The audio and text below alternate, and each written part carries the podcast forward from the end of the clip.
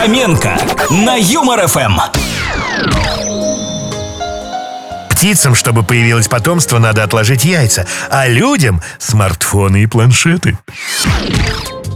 Сначала она говорила, в нашей постели нет запретов, а потом началось. С пельменями нельзя, куда-то накрывать с арбузом. У каждого на работе есть такой человек, который ушел в отпуск, а отдохнули все сотрудники. А есть у нас какие-нибудь новые матерные слова? А то старые уже не справляются с ситуацией. Когда я ем шоколад, то думаю, что у меня будет мега-мозг. Про мега-зад я стараюсь не думать.